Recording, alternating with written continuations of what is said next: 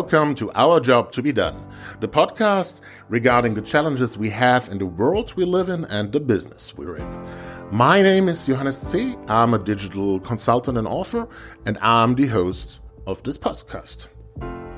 When we think about artificial intelligence, it's very present already in tiny details in our daily life, like proposing us which content we see on Facebook and proposing how to respond on Gmail, like, uh, yeah, basically making life already very easy. And for sure, it's very nice uh, that it's um, supporting us.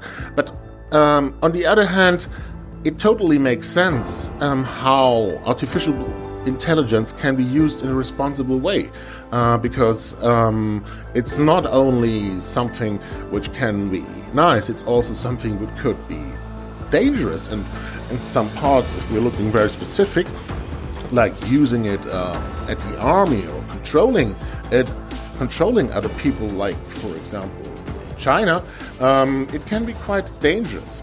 So who to best talk to? Someone who's doing research in the ethical way of uh, using artificial intelligence and really, really thinking deep and working together with companies how they should set up. And I talked to Virginia Dignum, um, who's exactly uh, researching in that way. And um, she was doing the keynote at Next Conference in Hamburg She's a professor at the Delft University in Netherlands, and she's also part of a um, group um, who was announced by the European Union, who should, who's really, really thinking collaboratively and proposing to companies, to politicians, um, in which direction it should go. So it's really her job thinking very deep in that way, and she's quite deep into it. So certainly the best person to talk to. So I'm very happy, as always, um, if you join the conversation, um, if also you subscribe to this podcast. And now let's jump into the conversation. Our job to be done with Professor Virginia Dignum. How can artificial intelligence be used in a responsible way, and how need organizations prepare for it? Virginia, how can we implement artificial intelligence in a responsible way? Okay, very good question, a very important one indeed. Uh, I think there are many factors. The most important thing is to realize that uh, uh, artificial intelligence is impacting uh, our lives, is increasingly doing that increasingly more and more and uh, at all different types of uh, situations. And as we are implementing AI, it's very important to take that as kind of the ground given to the development. And then if we think about responsibility, we can see that in I see three different ways. The first one is to take into account or to consider the process of development, so the software design processes, the process of coming from an idea to a product, from an idea to a service. All those processes have to be done in a way that it's uh, responsible, that takes into account the, the realization of this impact, that it's in accordance to human values, that it's accordance with what we people find important and we have to implement those uh, those things in a way that we are then later on able to um, uh, ask the, the develop uh, look at the development process and inquire about how have you implemented these things. How like in a, in old way or in, a, in any software that we develop, we can ask about these were the functional and the non-functional requirements. Now we should be able in the same way to ask what were the functionality, the values, the human values requirements that you had. How did you translate those uh, values into the, the rules or the conditions for this system? And now that later on, how did you really implement those rules or those conditions, those requirements into your system? And that needs to be in a way that it's open, that it's transparent, and that it's um, uh, possible to later on also change things because uh, uh values and uh, um, human um, beliefs change as we go, so we don't want things to be static, but we need to be able to exactly understand what was the reason, original reason. So that's one way.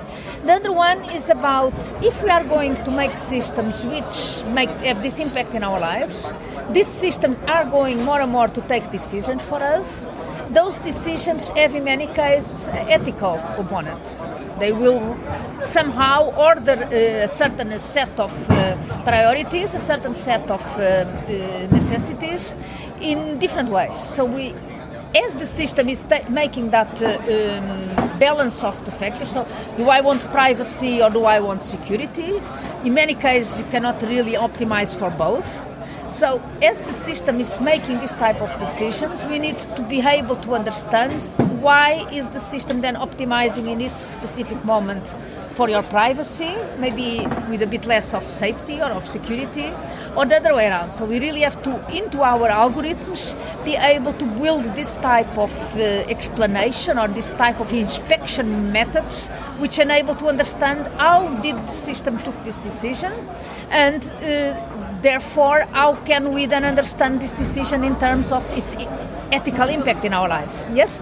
Um, as you just say, that kind of inspection, like, is, which is a bit like I'm going deep, I'm diving into details, but I'm also looking from a big context, which Yes, is more ethical. yeah. Um, I totally get it, but my question, uh, because I'm also kind of living it, but my question is, are today's decision makers, no matter if it's on company side or politician side, Mm-hmm. are they awake enough to do that?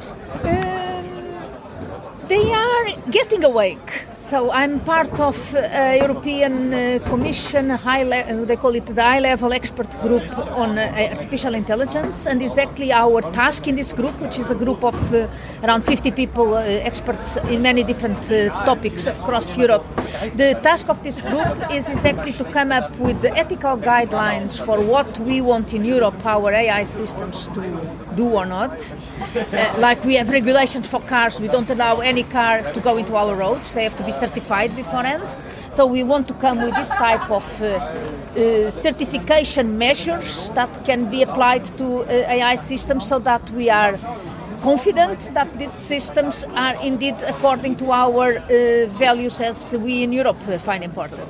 So that's, uh, and I see that uh, this one is the example at European level. I see that at national level, all countries are coming up with uh, AI strategies. Really, all over the world, we cannot. Every day there are more countries which have a, a, a new uh, AI strategy, and in 99.9% of these strategies, they are mentioning the issue of ethics, the issue of responsibility, and so on. So the awareness is there. I think that it's not only uh, for the corporations and for the, the governments. Uh, it's at all levels. It's still ve- uh, not very clear how we go from this realization to a concrete um, solution. But uh, people are more and more aware of that, and you see this at all levels, from research, fundamental research, to the implementation. People are aware of that.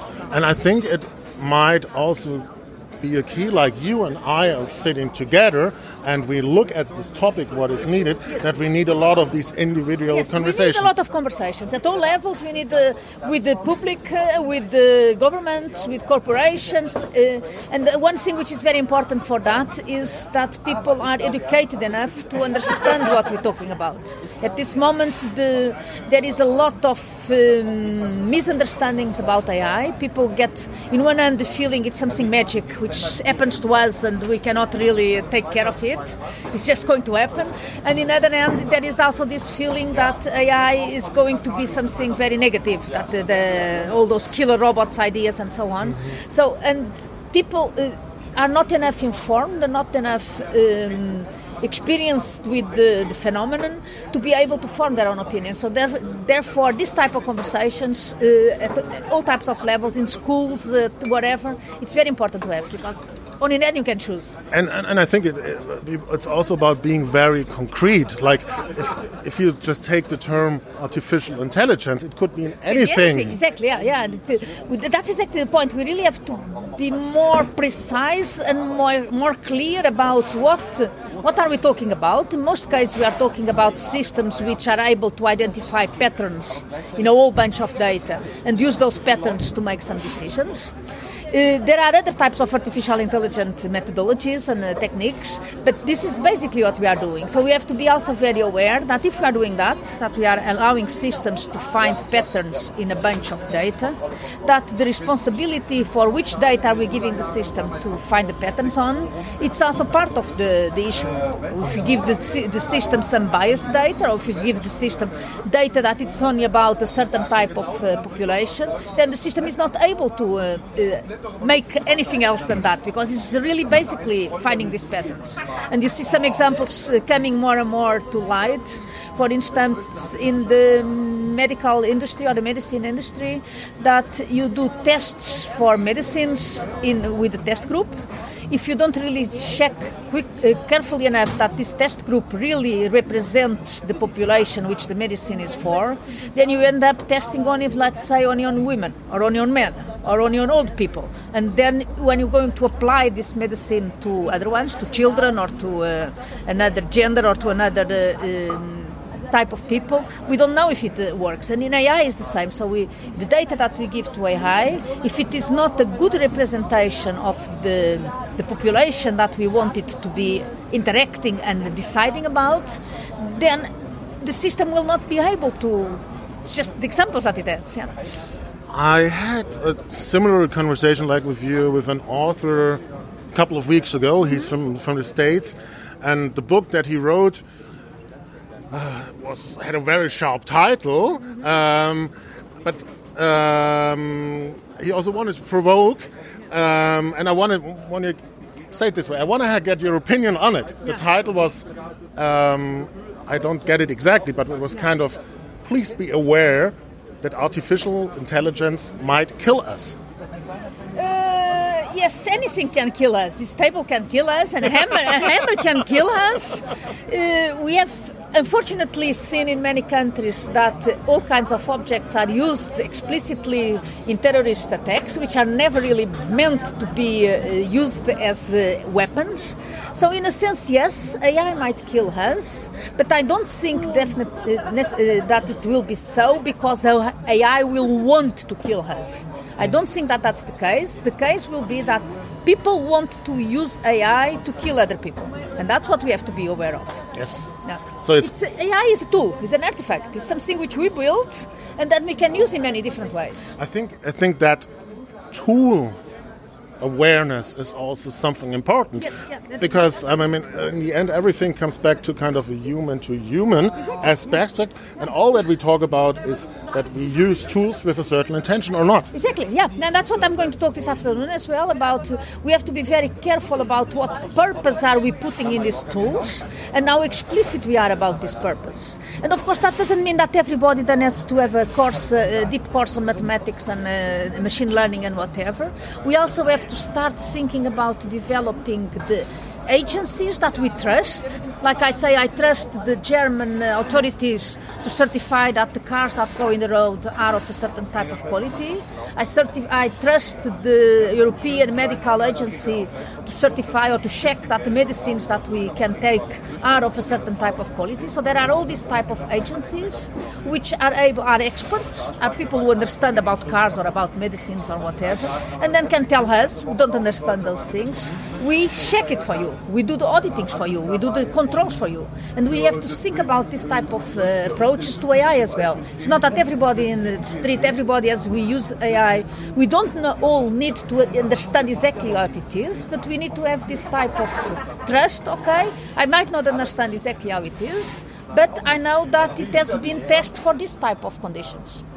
What I also think is interesting that if we have the understanding of a tool, mm-hmm. yeah that I think everyone in the digital industry, as if we could call it like that, is, is aware of there's the Gartner hype cycle. Yeah. But then if the way they look at it is more like what's the hottest shit, to yeah. be fair. Yeah. But if you uh, if if you in the end if you see it as a whole and also then um, that in the end you're having different conversations how yeah. to use it wisely. Um, I mean, that, that, that, that gives a wider understanding than just looking for the hottest shit. Yeah, yeah, sure, definitely. You know, I'm quite old. I have been doing artificial intelligence research and application for more than 30 years, mm-hmm. more than most people even imagine that AI exists. And I have seen a lot of these cycles. So this what I call the AI winter is coming those 30 years that I've been around. Those things they come at, in cycles, and now we are really in a big, big hype. Uh, what I think is that I w- I don't think that we are going to go into AI winter again, but the, um, this hype will going to go down. We will start getting, in one end, more used to the application, so then we don't really get so hot like wow what's happening to us and in the other end we will be much more um, realistic about what are the possibilities of AI. And the, the, there are a lot of potential for doing good things. There are also, like you already said, potential to do bad things. But we will be much more uh, aware of the reality. And the reality is not the magic wand which will solve all our problems, and it's also not the Terminator which come and kill us. It's something in between. And uh, as we go to that somewhere in between, which is much more like you say, this interaction between you and me and uh, we as people, and we have another tool now which facilitates and kind of uh, augments or enhances uh, some of our capabilities to interact. And things will become more like, say, daily uh, objects or daily process. So then we don't really get this uh, this hysterics around AI that we are seeing sometimes now. And we see the way you and I are just talking to each other, and we said this is important. It also uh, gives me just it reminds me because I have I now have the name of the author that uh-huh. I talked to. Yeah. His name is Jay Tuckey. He's American, um, original journalist for mm-hmm. CNN and yeah. so on. And as I said, he had had that uh, his book, which was was about uh, don't keep in mind it's going to kill us. It mm-hmm. could kill us. Yeah but what he said also when I was in kind of yeah. touch with him, like I'm with you, he was saying there's something that gives me hope, which is like these conversations. And he was also reminding um, that same with the cycles, yeah. that for example when we had say these, the atom bombs when they were built, yeah, also there were people who were building it even though the politicians were not awakened, but some they were uh, awakened yeah. and they were helping to build. Yeah. Uh, I think it was kind of uh, contracts between markets yeah. and so on. But that that exactly people like you and me who have been in yeah. there for a certain time play also a certain role. Yeah, and that, that's a very, very interesting point. And that brings me to another thing I usually want to tell is that it's not because we can build stuff that we should be building it. And this discussion is much more than what the technology is about. It's a lot about the, the responsibility of all of us, of the society. It's a political discussion. It's a discussion we have had for atop, uh, atomic weapons, also for chemical weapons. It's something which can be built I'm told not even very difficult to build. But we have agreed as society is not something we are going to do. And we can also consider in some cases that we decide, yes, AI is here, it's possible to use AI for uh, A, B, or C, but we decide as a society that we are not going to do it in this direction. It's again a matter of responsibility. Yes, and, and, and for me, it's also with that ethical awareness that I, that I have combined to the knowledge that I have of technologies and processes on, on I think for me personal and um, it is like I'm, I'm saying we can't continue like that. And I want to contribute to it mm-hmm. that we do it better. Yeah yeah definitely. And i think it's very good to see that this is uh, like i say i've been around for 30 years doing this type of research and uh, development. And it's something that in the last two years not much more than that that it's really uh, a word which appears in also this morning in almost all the presentations the word ethics the awareness that uh, we have some responsibility to do things in the good way. It's something which is really coming up at all, all levels. At government level, many companies, even the, the big ones, they also uh, are aware of their responsibility. And I think that that's what's very important to keep this conversation going and to really be uh, giving this message uh, to more people and to uh, make it aware that uh, the responsibility is ours, and that we are the ones who should really start discussing the ethics and the, the impact of what we are doing. And I can tell you, it was a very nourishing talk we had. I liked it very much as well. yeah, Thank you very much for talking to me. And I can I can say we're even in a lucky situation that we said we record it and we share it. And um, I just want to encourage you to keep on going and would love to stay in touch with you Thank you, definitely. Thank you very much. It was very nice to talk to you, and I hope we'll uh, keep this conversation going for many more times. Thank you. Thank you. Good. nice to talk to you. Nice.